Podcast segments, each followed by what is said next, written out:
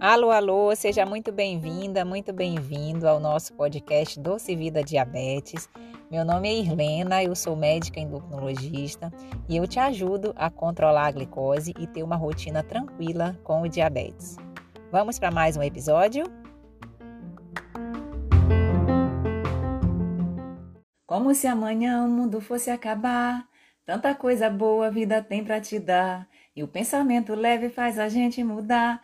Uou, uou, se acostume com a felicidade, vive inteira e não pela metade.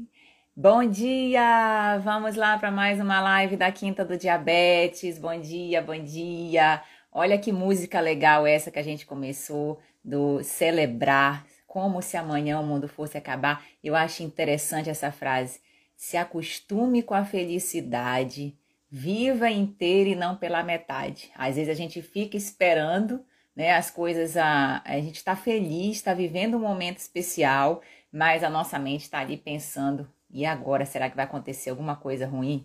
Então vamos celebrar, vamos celebrar a vida, vamos viver, vamos trazer essa alegria para o nosso dia a dia, porque isso faz muita diferença na nossa saúde. Meu nome é Irlena, eu sou médica endocrinologista e eu te ajudo a alcançar a cura pelo controle do seu diabetes, com menos restrições, com mais saúde, tá? Na live de hoje, na live de hoje nós vamos fazer um bate-papo, bate-papo que de vez em quando a gente faz, são muitas dúvidas, são muitos questionamentos, de perguntas e respostas de perguntas e respostas, tirando suas dúvidas ao vivo. Se alguém quiser aqui conversar com a gente, vai ser um prazer também estar ao vivo aqui com você. E, e vai ser e é muito bom sempre estar aqui toda quinta-feira nessa tribo, nessa tribo que a gente está construindo de pessoas com diabetes que querem sim ter uma rotina tranquila, ter uma qualidade de vida, viver sem restrições e alcançar essa cura pelo controle. Controle de quê, doutora? Controle da glicose, controle dos hábitos, controle da mentalidade, controle do que você quiser na sua vida. Assumir o comando, assumir o comando de, do, do seu plano de cuidados do diabetes, é, sempre visando melhora de qualidade de vida, porque é possível sim, é possível você conviver com essa doença, é possível você ser amigo do seu diabetes, é possível você ter a remissão desse diabetes, é possível você lidar, lidar melhor com essa doença crônica e que vai é, te trazer a oportunidade, sim, né, da gente buscar no desafio, no, na notícia ruim do diagnóstico, mas a oportunidade de melhorar muitos hábitos aí na rotina. Então, sejam muito bem-vindos, bom dia, bom dia a todos aí que estão entrando. Hoje a nossa live vai ser de perguntas e respostas, então quem quiser conversar comigo ao vivo aqui pode ficar à vontade, me chamar, que a gente vai ter essa interação ao vivo também. Eu vou começar respondendo as perguntas, né? Enquanto vocês vão pensando aí, vou começar respondendo as perguntas das, da caixinha de perguntas, que ontem à noite eu abri uma caixinha de perguntas bem rápida e a gente teve algumas perguntas já aqui, então nós vamos começar por ela, por essa caixinha, enquanto vocês vão pensando aí, tirando quais dúvidas que vocês querem tirar ao vivo. Deixa eu só ver aqui, vamos lá. Hum, vamos lá, primeira pergunta aqui, ó. Vamos lá, tomo apenas uma metformina de 850 ao dia, faço caminhada emagreci muito. Estou preocupado e, pelo que eu estou entendendo ali, parece que o diabetes está controlado. É, então, é, que, que a gente pode dizer para essa pessoa? Primeiro, gente, eu gostaria de, de avisar e de informar que, pelo Conselho Federal de Medicina, eu não posso tá, olhar exames isolados pela internet, eu não posso fazer ajustes medicamentosos pela internet, eu não posso dar opinião sobre o tratamento medicamentoso que você está fazendo em relação ao seu diabetes, tá? Então, muitas, eu recebo muita mensagem no privado me pedindo isso e eu não consigo fazer. É uma regra, né, que a gente deve seguir e principalmente para a sua segurança, tá? Principalmente para a sua segurança, porque é, essa, essas medidas elas são tomadas em consulta médica, após avaliação, após a sua história é, clínica, após a sua avaliação física, se for o caso, exames complementares, e aí sim a gente determina de forma bem individual qual é o melhor caminho a seguir, né? E acompanhar esse caminho também é muito importante. Então, às vezes eu fico com dó no coração, às vezes de, de, de realmente não poder dar uma palavra mais. E, mas assim, esse conteúdo que a gente faz aqui, eu acho que de alguma maneira já pode ir ajudando a esclarecer algumas dúvidas. Então, esse seguidor aí está usando a metformina, que é uma medicação muito clássica dentro do controle do diabetes. A princípio, parece que ele dá, usa a metformina mais antiga, na dose de 850 miligramas. A gente já tem a metformina mais moderna, que é a metformina de liberação lenta. Essa metformina, ela dá menos efeitos colaterais de, de náusea, de enjoo, de dor no estômago, às vezes boca amarga, é, alguns casos de diarreia, do que a metformina mais antiga. E a metformina é uma medicação super clássica ainda, é uma primeira linha ainda dentro dos guidelines, dentro do, de escolha é, medicamentosa no controle do diabetes tipo 2, tá? Hoje a gente tem uma, uma, uma, uma gama de medicações muito modernas que nos ajudam nesse controle, nesse combate ao diabetes. E aí ele disse que está fazendo caminhada, emagreceu muito e está preocupado, né? Quando a gente mudar hábitos, a gente naturalmente é, tem um processo, se a gente estiver acima do peso, inclusive isso é um dos dos pilares muito importantes dentro do controle do diabetes tipo 2 e também hoje do diabetes tipo 1, que é o controle do peso. Né? O controle do peso ele faz total diferença dentro do controle do diabetes e muitas vezes diferença tá? na remissão desse diabetes, que é possível hoje a gente estabelecer remissão do diabetes, principalmente em pessoas que têm um diabetes é, de aproximadamente seis anos aí de diagnóstico, tá? Com perda de peso em torno de 10 a 15% de perda de peso corporal sustentada. Então é possível sim. Quando a pessoa mudar hábitos, é natural que muitas vezes você tenha um emagrecimento. Nesse caso, um emagrecimento de maneira saudável. Né? Se a pessoa está preocupada, se está emagrecendo demais, se tem alguma coisa avançando aí a mais, então aí é necessário fazer realmente uma avaliação médica e investigar por quê? O porquê desse emagrecimento rápido ou sem causa aparente, porque aí pode ser realmente uma infinidade de, de coisas, desde alterações hormonais, algum, alguma, algum tumor cancerígeno, é, alguma má alimentação, pode ser inúmeras coisas, alguma doença, outra doença crônica, alguma doença reumatológica, enfim. Né? Então, realmente é, é importante fazer uma avaliação médica para identificar isso daí. Tá? Porém, se você né, diagnosticou o seu diabetes, olha só que maravilha.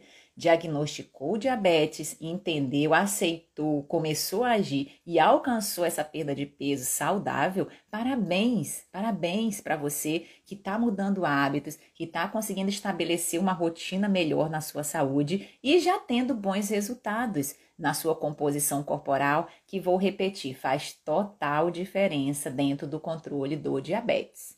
Uma das metas fundamentais hoje é controle do peso, já que mais de 50% das pessoas no Brasil estão acima do peso, com sobrepeso, e em torno de 20% estão com diagnóstico de obesidade.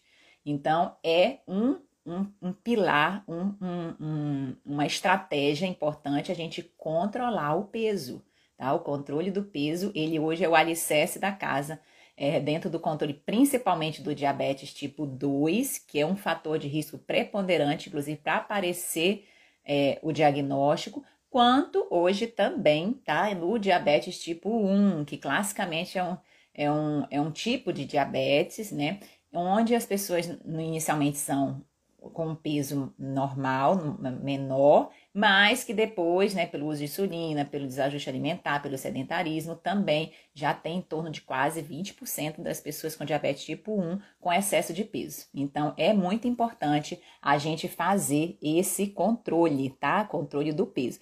Você que está usando a medicação, está com diabetes controlado, fazendo seus exercícios físicos regulares e emagreceu demais, é fundamental procurar auxílio, uma avaliação médica para investigar se esse emagrecimento é dessa mudança que você está fazendo, tá? E a metformina ela não é uma medicação que causa, é, não é para perda de peso, mas ela tem um efeito neutro até redução pequena de peso também. Então, tem esse benefício também em relação à, à metformina. Mas é importante fazer uma avaliação médica, sim, para estabelecer melhor esse diagnóstico aí, esse acompanhamento, já que está ali preocupando. Tá? Então, deixa eu ver, acho que tem alguém me chamando aqui. Vamos atender essa pessoa ao vivo e depois a gente volta para as perguntas. Vamos ver aqui.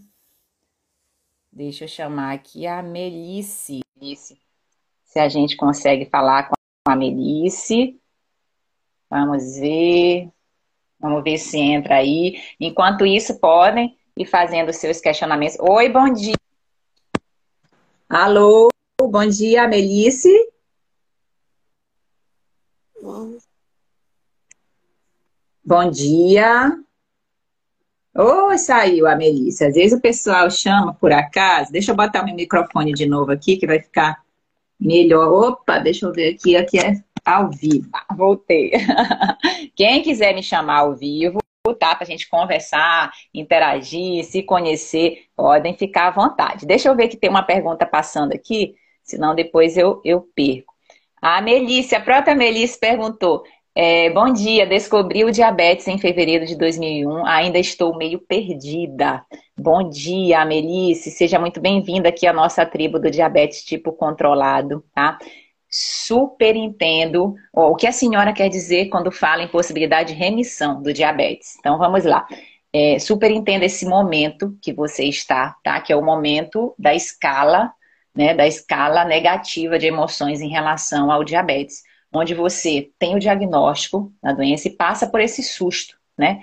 Você, muitas vezes, dependendo de como essa notícia foi dada a você, o chão se abre. O chão se abre, você entra em desespero, você fica muitíssimo preocupado em relação a esse diagnóstico do diabetes e essa escala de emoções negativas, em alguns casos, ela evolui muitas vezes para negação, ou seja, a pessoa fica, dependendo de cada caso, fica às vezes é, um ano, dois anos, dez anos, como a gente vê muito em consultório, muitos pacientes com diagnóstico de dez anos já com diabetes e sem ainda passar pela escala positiva, que no primeiro passo a gente vai comentar, que é a aceitação.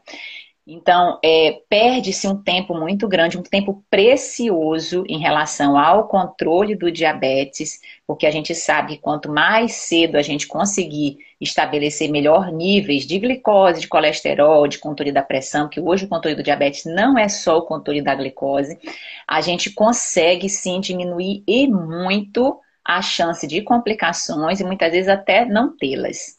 Tá? Então, é, entendo o momento, viu, a Melissa, que você está passando. É muito recente o seu diagnóstico, tá? E saiba que, uma coisa que a gente fala muito aqui dentro da nossa tribo, que o diabetes, ele tem controle.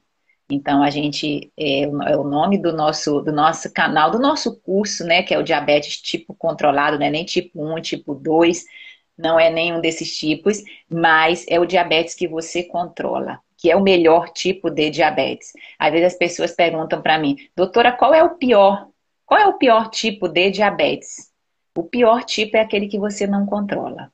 O pior tipo é aquele que você trata como inimigo, que você briga com ele todo dia, que você não consegue ter essa aceitação e, por conseguinte, com anos de controle mal resolvidos, você muitas vezes pode sim, infelizmente, ter complicações relacionadas. E as complicações do diabetes, como é muito espalhada aí na mídia, não são complicações é, bonitas de se ver, tá? São complicações muito sérias, muito graves, e é nesse controle, nesse controle, quanto mais precoce possível, que a gente pode sim evitar infarto, derrame, amputações, é, muitas vezes cegueira, que é uma das complicações, amputação e cegueira talvez seja uma das complicações mais temidas, hemodiálise, que é quando você o rim paralisa, você precisa fazer é, aquelas sessões na, nas máquinas de, de hemodiálise, enfim, são muitas complicações que a gente precisa e quer evitar, ou no mínimo retardá-las, deixar elas lá para o final, quando todos nós, de alguma maneira, vamos é, sair dessa vida e ir para outra, e cada um tem o seu credo em relação a isso, tá? Mas é muito importante a gente controlar. Então, a Melis que está aí nessa fase inicial de diagnóstico, a Melis, é, uma coisa muito importante, é natural, tá? É natural que você esteja perdida, é natural que você esteja nesse momento de desafiador, né, de sem saber para onde ir, para onde correr, e você que já está aqui buscando informação, é, querendo conhecimento, você já está um passo à frente, muito à frente, tá? Porque você está buscando esse conhecimento e o conhecimento com ação, ele é poderoso dentro do controle do diabetes. Quando a gente fala em remissão do diabetes, já é muito hoje, já é muito claro que isso pode ocorrer sim. Tem estudos já estabelecidos em relação a isso, tá? Com o quê? com um grupo de pacientes que ainda tem uma reserva de insulina. O que, que é isso? Ainda tem uma produção de insulina suficiente para que essa insulina, com um processo de emagrecimento, volte a funcionar da maneira correta e você possa estabelecer os melhores níveis de glicose. Então, é, normalmente, esse grupo se compõe de pessoas que estão acima do peso, com até seis anos de diagnóstico do diabetes, porque a gente sabe que a partir de seis anos, oito, dez anos, essa reserva de insulina ela já vai diminuindo com o passar do tempo. E esse grupo de pacientes que, através de uma alimentação equilibrada, é, com uma restrição, sim, calórica, para poder ter essa perda de peso, é, e os outros pilares que são importantes no controle do diabetes, que conseguem ter perdas de 10, 15%, talvez mais, conseguem, é, dependendo de cada caso, isso é muito individual e precisa ser avaliado com o seu médico, ter sim a remissão do diabetes. O que é remissão? Ter níveis controlados de glicose sem precisar do uso de medicamentos associados. Tá? Por que, que a gente não fala em cura? A gente fala em remissão. Porque se essa perda de peso não for sustentada, você pode vir, com o passar do tempo, a alterar o controle da glicose novamente. Então, a remissão do diabetes, se não for com uma perda de peso sustentada, ela pode vir a não ocorrer depois, tá? Então, é super possível que isso ocorra sim, tá bom? Vamos ver aqui outra pergunta, depois eu volto para a caixinha, que a gente tem algumas perguntas na caixinha também hoje é, a Melisse. Eu queria fazer uma pergunta, mas quando vi, pedi para participar por vídeo. Ah, tá bom, Melisse, não tem problema, viu? Quem quiser conversar comigo ao vivo, é só clicar aí nessa, nessa câmerazinha para que a gente possa interagir. Me senti muito acolhida em sua consulta, Kátia, estou esperançosa. Ô, Kátia, que legal, viu? Que bom, nós vamos cuidar aí a Kátia é uma paciente querida que eu atendi essa semana pela telemedicina, tá? Ela tá aí na, nesse, nesse combate, né? Nessa, nessa, nesse processo de, de aceitação e de controle. Então, que bom, Kátia, nós vamos juntas aí nesse processo. Entrou dentro do nosso programa Vida Leve. A gente tem dois programas de acompanhamento é, mais próximos dentro do consultório, onde a gente acompanha as pessoas por pelo menos 12 semanas nesse acompanhamento mais próximo, distribuindo em conteúdos, fazendo esse acompanhamento semanal. Então, assim, nós estamos aí é, nesse processo de melhoria da saúde, tudo em prol do da saúde, da qualidade de vida, para que a gente possa assim ter uma rotina que a gente merece, ter uma rotina tranquila em relação aos cuidados da saúde e estabelecer que a gente sabe que é um desafio, novos hábitos, novos hábitos, ter boas escolhas no dia a dia, sem se julgar, sem se culpar, porque tudo isso faz parte do processo, tá? É, vamos lá é, responder mais uma pergunta aqui da nossa caixinha. Vamos ver aqui, opa. Poderia dar dica, acho que é de jantar. Deixa eu olhar de novo aqui, com licença, vamos ver. Boa noite. Poderia dar dicas de jantar? Opa, dica de jantar. É, você sabe que nos últimos anos eu consegui estabelecer uma rotina muito, muito bacana aqui na minha alimentação. Como a gente fala, um passo de cada vez, dentro de um processo de adaptação. porque é, não é fácil a gente mudar hábito e a gente, a gente fazer boas escolhas no dia a dia. Então, no, hoje na minha rotina alimentar, o café da manhã e o almoço já é, ó, muito bom. Então, foi uma construção. Foi uma construção. Não tem a casa dos, dos três porquinhos? Essa casa que eu construí foi de tijolo.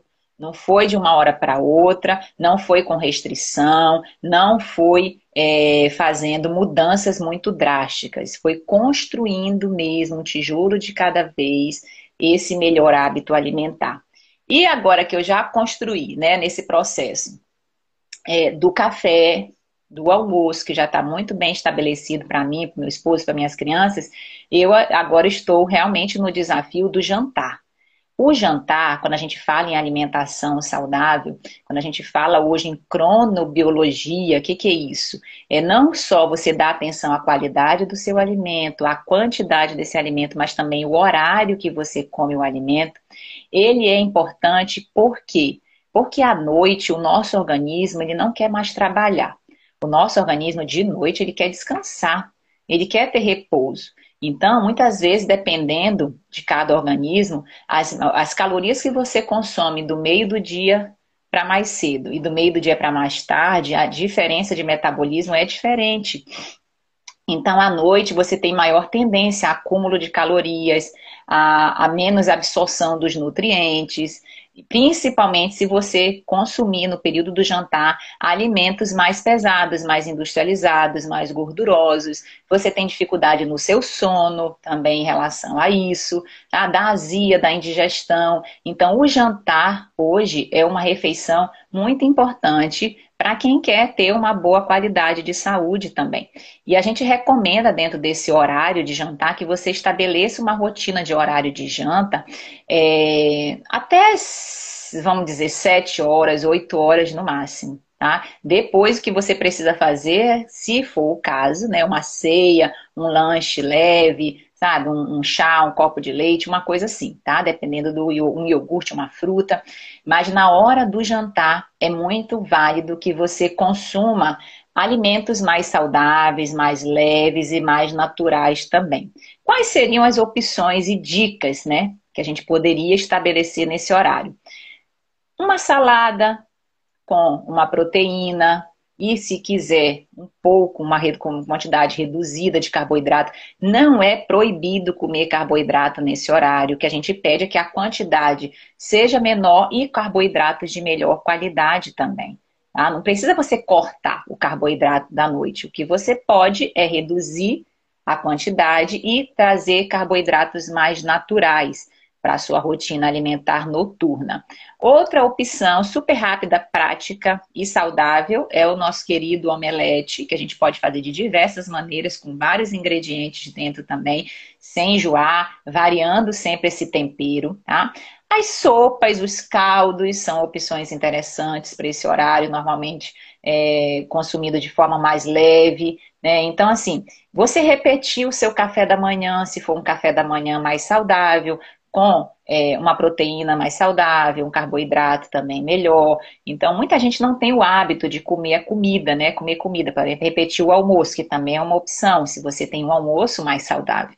É, e pode fazer um lanche mais rápido, sopa, um sanduíche natural, de preferência feito na sua casa, né? caldos, o, o, próprio omelete, às vezes comer um ovo cozido. Muitas vezes aqui no, no meu jantar eu consumo kefir, né? O kefir de leite com alguma semente ou alguma castanha, alguma oleaginosa junto. Então, assim, tem muitas, eu acho que talvez por ter mais opções, a gente fica mais perdido também.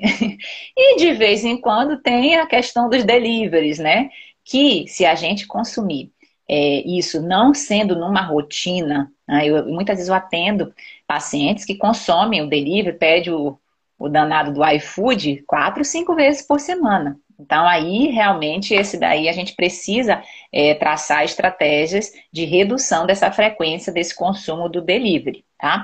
Em alguns casos, tem casos mais emergenciais que a gente às vezes precisa desinstalar o aplicativo para não cair em tentação, porque hoje essa, essa oferta fácil de alimento, ela, ela faz com que a gente faça, às vezes, escolhas realmente não muito equilibradas, devido ao estresse, o corre-corre do dia a dia, né, e o prazer também que, que muitas vezes esses alimentos mais palatáveis, mais açucarados, mais é, com um aporte maior de sal, eles causam dentro do nosso organismo. Então, como é mais prático, é mais rápido, e com um toque hoje você consegue pedir comida fácil aí é, para o seu dia a dia. Porém, se você consegue estabelecer melhor essa rotina em casa, cozinhando, cozinhando, fazendo a sua refeição com calma, né, tendo essa atenção plena ao alimento, que é você dedicar ao momento da alimentação, usar os sentidos na hora de comer, você não só torna a sua alimentação mais saudável, você come menos e você ainda, ó, economiza. Economiza, porque imagina pedir é, iFood, delivery, é, quatro, cinco vezes por semana. Sai puxado no final do mês. Então, a economia também, ela ajuda aí na saúde, porque essa área, afinal de contas, a saúde financeira também é uma saúde importante para que a gente possa estabelecer melhores hábitos. Então, assim, o jantar é ainda é um desafio grande, porque a gente realmente não tem essa cultura é, de ter um jantar bem, bem já estabelecido, mas que tem, por, acho que por ter muitas opções, a gente às vezes fica meio perdido também. Então, o que você pode fazer como dica prática na sua rotina é escolher duas, três opções e ir trabalhando essas opções na sua rotina para que se torne um, um, um, piloto, vamos dizer, um piloto automático do bem nesse caso, e você não tenha que estar tá todo dia tendo que decidir o que, que você vai jantar. Porque quando a gente se expõe mais ao alimento, quando a gente precisa tomar mais decisões no dia a dia, principalmente no final do dia, né, onde o nosso combustível ele já está mais reduzido, a gente naturalmente já está mais cansado da rotina que a gente viveu no dia, a gente tende a escolher alimentos não tão saudáveis para um horário tão importante que o nosso organismo já quer descansar. É, tem uma, eu estou traçando dentro do consultório, agora eu fiz um cartãozinho para os meus pacientes que a gente estabelece algumas coisas importantes na hora dessa vontade de comer, desse impulso que a gente tem. É muito natural a gente ter essa relação entre emoções e alimento. Tá? Não dá para a gente separar uma coisa da outra, porque isso existe, existe essa relação que a gente precisa gerenciar melhor quando a gente está com uma emoção positiva, recebeu uma notícia, passou em algum concurso, né, tá feliz, a gente vai lá e come. Mas quando a gente também está né, num processo de é, normalmente uma emoção mais negativa, a gente vai lá como válvula de escape e come também. Então, tanto faz ser positivo, negativo, as notícias, as emoções, elas estão sempre direcionadas ao alimento. E uma coisa importante nessa hora que você, toda vez que você sentir uma vontade de comer. E essa vontade é, não for fome, realmente for aquela coisa emocional, é muito importante que nesse momento você pare, faça uma respiração profunda, beba uma água, porque às vezes pode ser sede, beba uma água, distraia com alguma outra coisa e principalmente se pergunte: do que realmente eu necessito nesse momento. É o alimento? Se for o alimento, tá tudo bem. Você vai lá, come com calma, mastiga, presta atenção no que está comendo, tá? Sem exagerar. E ok, sem culpa, sem julgamento, sem, sem ficar preocupado com calorias, etc. Tá? Porém, se você fizer esse passo a passo, muitas vezes você vai descobrir que não precisa ser só o alimento, que você pode trazer atividades para esse momento, onde muitas vezes você está precisando de um abraço, de uma palavra, de ouvir uma música, de às vezes fazer uma boa leitura, de, de fazer uma caminhada no quarteirão, alguma outra coisa que lhe dê prazer, cuidar de plantas, sabe? fazer um artesanato, alguma outra coisa que lhe dê prazer, tanto quanto o alimento. E aí você vai descobrir que, na imensa maioria das vezes, essa emoção ela pode trazer como válvula de escape algo que não te gere excesso de calorias, porque a gente sempre fala que excesso de calorias dá excesso de peso e dá descontrole da glicose também. Então, entenda as suas emoções, viva as suas emoções para que você possa gerenciá-las melhor também. Tá? Isso é muito importante no nosso dia a dia. É um desafio, não é fácil, porque é muita coisa que acontece na rotina, mas quanto mais você se conhece, quanto mais você é gentil com você, quanto mais você é, dá essa atenção a você mesmo, aos seus sentimentos, às suas necessidades, melhor você consegue gerenciar a sua alimentação também, que é um pilar fundamental dentro do controle do diabetes. Combinado? Deixa eu ver aqui se tem mais alguma outra pergunta, que aí eu vou lá para a caixinha. Renopatia. Deve ser, agora fiquei na dúvida se é retinopatia ou se é nefropatia. Tem cura? Normalmente as doenças crônicas, as complicações crônicas relacionadas ao diabetes, elas talvez, dependendo do caso, não tem cura absoluta, mas o que a gente pode fazer é melhorar a progressão, tá? Melhorar a progressão ou então trazer de um estágio, às vezes moderado, grave, para um estágio mais leve. Isso é super possível, sim, para que melhore a sua qualidade de vida.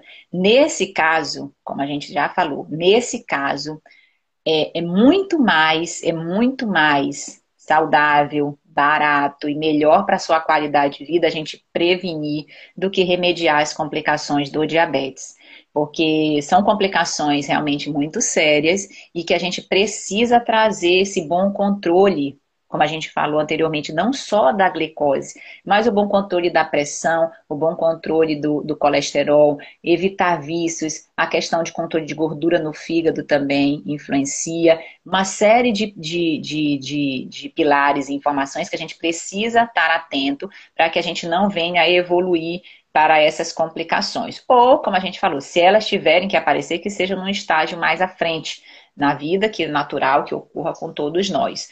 Ah, então, é, é, que bom seria se todo mundo dormir, ah, morresse, né, tranquilo, né, deitado.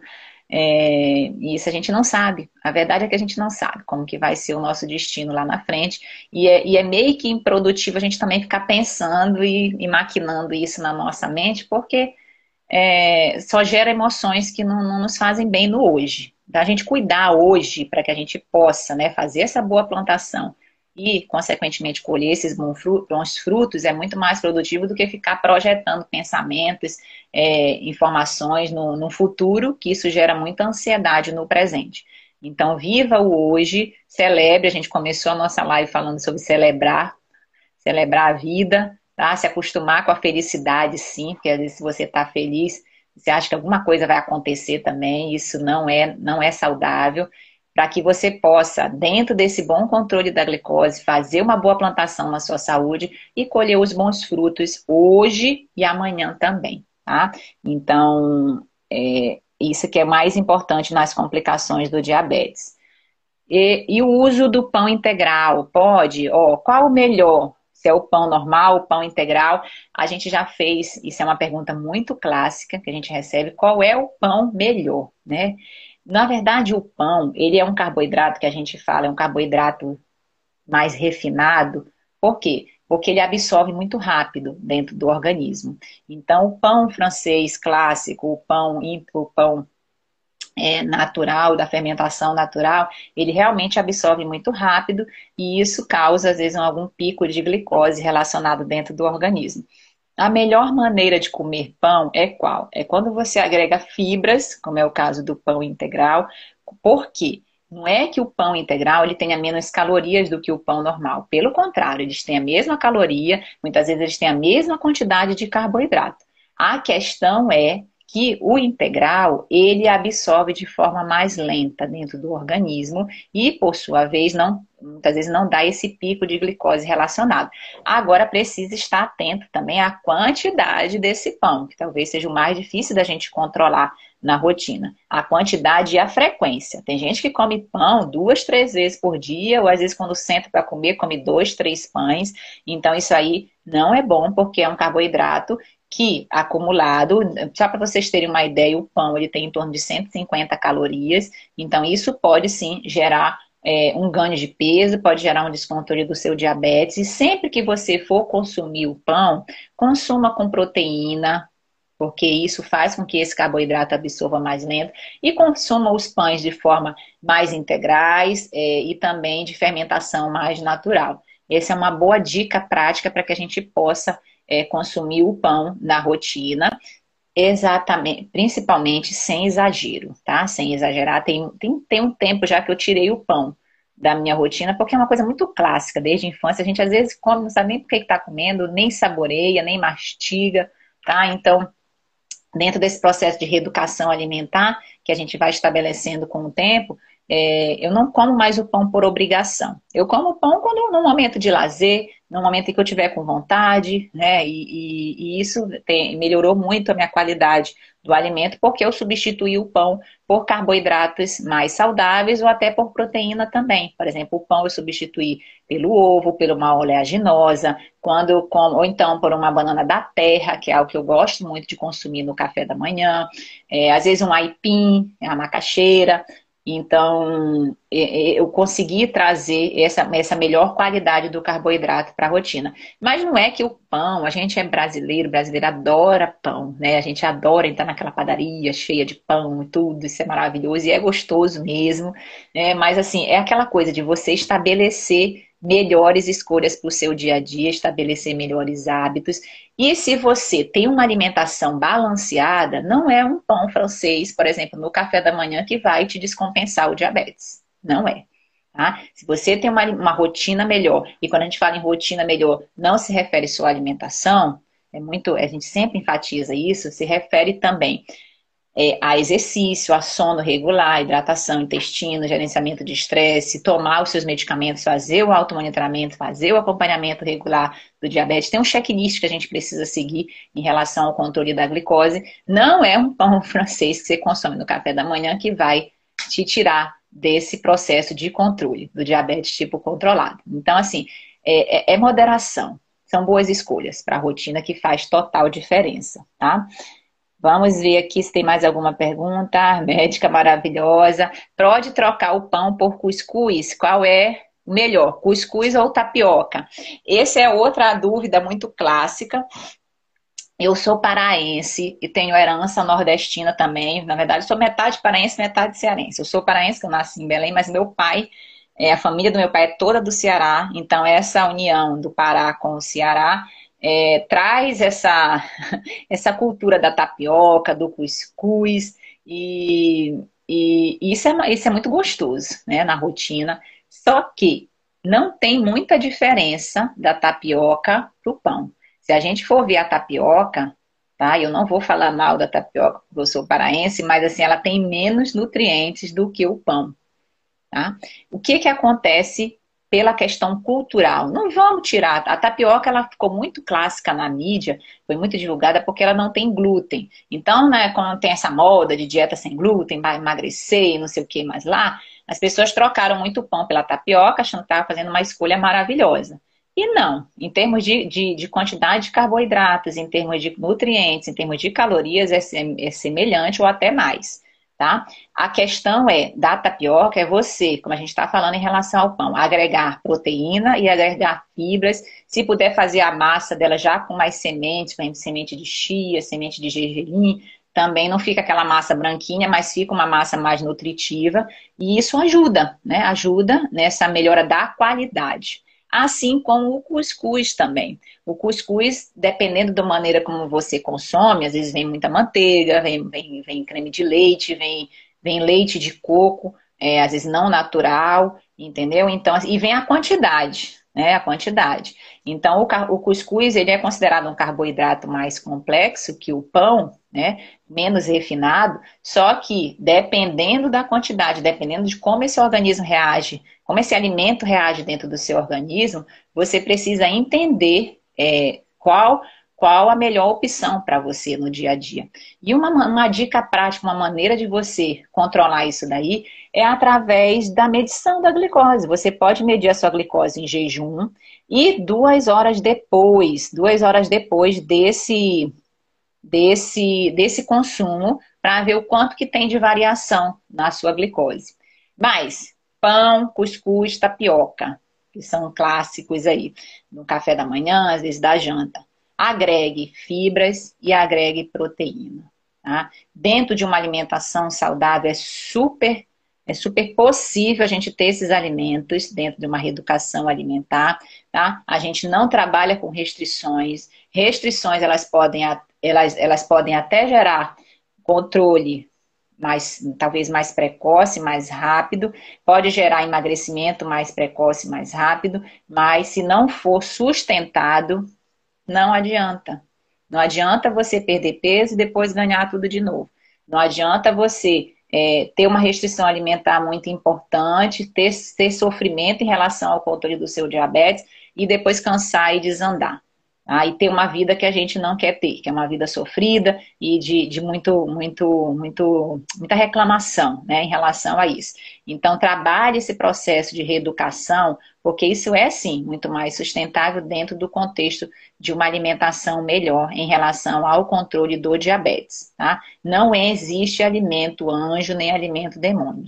O que existe é um contexto relacionado que te vai, que vai fazer você é, ter esse processo de controle da, do diabetes ou do emagrecimento, conforme for a sua necessidade também. Deixa eu ver caixinha de perguntas aqui. Opa! Só dizer que adoro suas lives e seu jeito simples e carinhoso de cuidar de nós. Ó, obrigada aí pelo carinho, viu? Muito obrigada. É um prazer para mim, tá? É, distribuir esse conteúdo, fazer, dar essa informação para você, aprender junto com cada um de vocês também, criar essa tribo.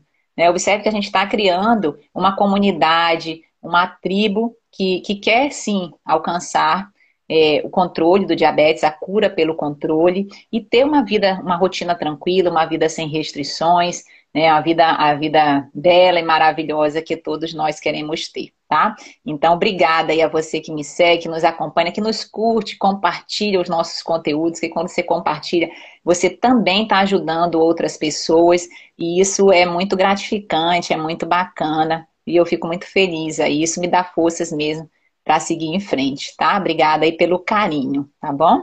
Deixa eu ver que mais outra pergunta. Deixa eu ver se eu passei alguma aqui da, pessoal que está ao vivo.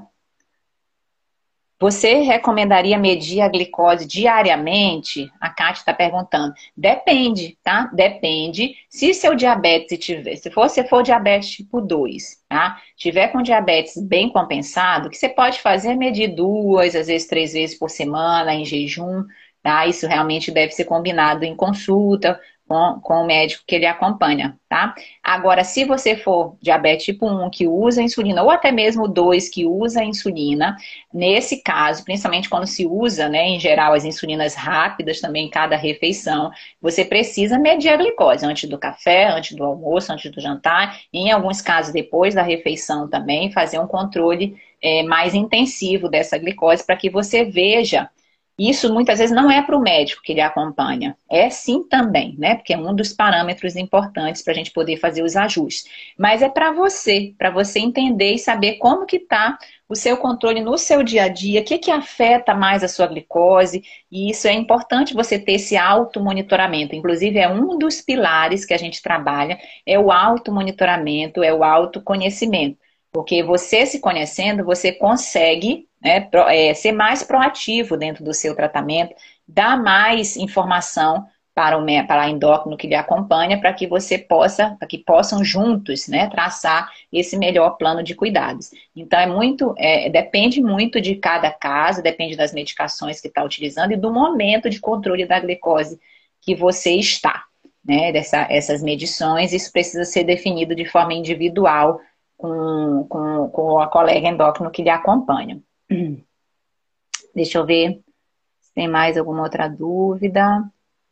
Bom dia, doutora, sempre trazendo orientações ótimas, já me ajudou muito. Jesus te abençoe sempre. Obrigada, Antônio Mar. Antônio Mar está sempre presente aí. Bom dia, Jeane também. Vamos ver se tem mais alguma dúvida. Não pude assistir. Deixa eu ver aqui na caixinha se tem mais alguma dúvida aqui. Quando ah, quando vai abrir nova turma do curso, né? É, a gente tem um curso online, que é o nosso curso do diabetes tipo controlado.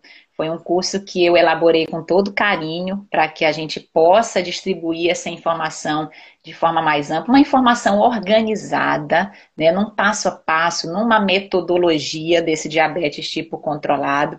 É, eu passei por uns períodos de adaptação aí, ainda estou vivendo na minha saúde também, né, para quem não me conhece, para quem está chegando agora, eu tenho uma doença crônica que eu estou no momento que eu preciso cuidar dela, então eu fiquei alguns meses, acho que a última turma que a gente lançou foi em maio, estou há seis meses aí é, sem lançar novas turmas do curso Diabetes Tipo Controlado. E eu estou animada, sabe, nessa fase que eu estou vendo que muita gente está me perguntando em relação ao curso. Você que está aí nos acompanhando também está esperando essa nova turma do curso. Em novembro é um mês especial para a gente que, que trabalha nessa educação em diabetes, para você que é portador de diabetes que é o mês de combate é, ao diabetes, tá? E, e quem sabe não é uma oportunidade aí da gente abrir uma nova turma do curso diabetes tipo controlado. Então eu vou, falta poucos dias ainda para novembro. Quem sabe a gente não se organiza nesse sentido e abre uma nova turma para que a gente possa distribuir esse conhecimento para você de forma mais organizada, mais próxima também, é, e é um curso que, que eu fiz realmente com todo carinho, sabe? Com todo carinho, trabalhando, trabalhando esse processo de alcançar a cura pelo controle, sem restrições, com mais saúde, através de três A's que a gente trabalha dentro do curso, dentro da metodologia que a gente estabeleceu para esse curso online, que é o aceitar, o agir e alcançar. A gente fala de muitos pilares, tem muito conteúdo valioso e organizado lá dentro do curso. Então, é um xodózinho que eu tenho e que eu posso cada vez mais é, alcançar pessoas dentro desse, dessa, dessa metodologia, desse acolhimento, dessa humanização que a gente quer levar dentro do, do diabetes tipo controlado para você que acompanha nossos conteúdos gratuitos. Ai, doutora, e para quem, eu, eu, e, e para quem que é esse curso? Para quem quer dar um passo a mais tá? Para quem quer dar um passo a mais nesse conhecimento, nessa informação, nessa prática, nesses cuidados. Então, esse curso a gente estabeleceu, como eu falei, dentro dessa metodologia, dentro desse passo a passo. E quem sabe aí em novembro a gente não consegue abrir uma turma, uma turma nova aí do nosso curso e você possa é, entrar e ser nosso aluno e vai ser um grande prazer nisso também, tá? Vamos ver aí, vamos ver. Então, tanto estão alguns pedidos aí, as pessoas estão perguntando e quem sabe a gente não consegue se organizar nesse sentido e vai ser um prazer também, para mim também, tá bom? Deixa eu ver se tem mais alguma dúvida. Quem quiser tirar mais alguma dúvida, pode ficar à vontade. A Gênia, você aprende a se conhecer. Isso mesmo, quando a gente mede a glicose, quando a gente faz o nosso monitoramento, o automonitoramento, ele faz parte do checklist né, do diabetes tipo controlado, então é muito importante eu faço, muitas vezes, se eu comer algo diferente, eu faço duas horas depois. Olha aqui a Helenice também comentando, que mede antes e mede depois. Isso, isso te ajuda você a entender dentro do seu organismo quais os tipos de alimentos que, que aumentam mais, que aumentam menos a glicose, porque cada pessoa individual, é única. Então, às vezes, um, um pão, por exemplo, um pão sobe mais num organismo do que em outro. E, e é natural que você sabendo disso, estabeleça de que maneira, qual é a quantidade que você pode consumir, seja qual alimento for. Bom dia, doutora. Para que fazer ultrassom com Doppler? Para que fazer? Para que fazer ultrassom com Doppler? Uai, depende aí de qual local, né, que vai fazer esse ultrassom. Em geral, a gente pede aqui um ultrassom de carótidas, tá? Com Doppler, pede ultrassom do coração, o ecocardiograma, com Doppler também, para a gente ver se tem algum entupimento de vaso, coração, para ver se ele está funcionando legal, se está se tá batendo, se tem algum processo de já de, de fraqueza né, do coração. Pede, às vezes, Doppler de membros inferiores, para ver como é que está a circulação dos membros inferiores. Então, depende. Ultrassom, o fígado, né, com Doppler também, depende, ultrassom de abdômen para ver fígado, tireoide, assim, tem muitos locais que a gente pode usar essa tecnologia aí, então depende do que se quer ver. Muito bom ter como medir a glicemia, você vai ter, você vai se conhecendo, vai tendo conhecimento sobre o seu organismo. É isso mesmo, Gênia, tá? Para mim, Ok, a Helenice falando que para ela tapioca sobe. Ah, a Sandra quer saber do Doppler de tireoide, tá? É, o ultrassom de tireoide, normalmente, ele é solicitado quando a gente palpa a tireoide, acha que tem alguma coisa, a gente vai e pede, tá? Principalmente nós mulheres, se a gente sair solicitando ultrassom de tireoide sem precisar, de cada 10 mulheres, 6 pode aparecer alguma coisinha, criar uma doença na pessoa sem sem, sem, sem precisar. Então, assim, esse pedido ele deve ser determinado, deve ser estabelecido em consulta médica, tá? Para ver. E quando a gente pede um ultrassom de tireoide, a gente pede para ver como é que tá a lataria da tireoide. Só abrindo parêntese, né, aqui da parte do que a Sandra está perguntando, só para não deixar sem resposta, tá? É, a, a tireoide, ela tem, o brinco, ela tem o motor e tem a lataria. O motor da tireoide a gente avalia através dos exames de laboratório, para ver se a tireoide está produzindo a quantidade a mais, a menos ou suficiente de hormônio que a gente precisa. Os hormônios da tireoide eles lubrificam o nosso organismo. Já a lataria do carro, a lataria da sua tireoide, a gente avalia através do ultrassom com Doppler, para que a gente possa ver se tem algum nódulo, se tem algum tamanho aumentado, né, se tem vários nódulos, isso depende e deve ser definido esse pedido do exame em consulta médica, tá? De acordo com a sua história clínica, de acordo com o seu exame físico, a gente define se é preciso pedir ou não. Tá bom, Sandra? Então, fecha o parêntese aí da tireoide, que a gente também, como endócrino, cuida aí dentro do, do nosso dia a dia. Bom, deixa eu ver se tem mais alguma pergunta aqui na caixinha, acho que já foram todas hoje. Olha, muito obrigada mais uma vez, aqui um, um público muito legal, uma interação muito boa. Viu? Obrigada mais uma vez a você que participa aqui das nossas lives. Hoje teve pergunta do, até do nosso curso do diabetes tipo controlado. E eu prometo que eu vou me esforçar para ver se a gente consegue abrir uma nova turma agora em novembro, tá? Já tem seis meses que a gente não abre turma, então acho que está na hora. E, e, mês de novembro é um mês de conscientização do diabetes, é um mês de combate ao diabetes. Então é, é um momento especial que a gente pode distribuir esse conteúdo organizado aí, a gente vai estar junto nessa, tá? É, muito obrigada, viu? Ó, um bom dia a todos, obrigada pela participação. Não esqueçam de compartilhar esse conteúdo para nos ajudar alguém mais que você queira ajudar, que você ame, para que a gente possa trabalhar esse, essa formiguinha, né? O trabalho de formiguinha é aquela coisa que você vai de forma persistente, com, com amor, com criatividade, compartilhando conhecimento para ajudar outras pessoas também viu? Um beijo no coração de todos. Até a próxima quinta do diabetes ou qualquer hora aí nas redes sociais, tá? Beijão, tchau, tchau. Então é isso. Se você gostou do nosso conteúdo, eu vou te pedir duas coisas. Primeiro, compartilhe com seus amigos e familiares para que mais pessoas tenham essa informação e se beneficiem desse projeto também. E a segunda coisa, nos acompanhe nas nossas outras redes sociais, no nosso Instagram, arroba doutora Irlena Endócrino, nossos canais de YouTube e Telegram Endocrinologia em Foco. Será um prazer ter você junto conosco. Obrigada, forte abraço, até o próximo. Tchau, tchau.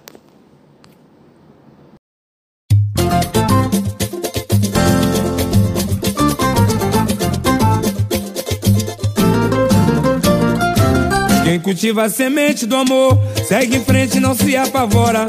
Se na vida encontrar sabor, vai saber esperar sua hora. Quem cultiva a semente do amor, segue em frente, não se apavora. Se na vida encontrar sabor, vai saber esperar sua hora.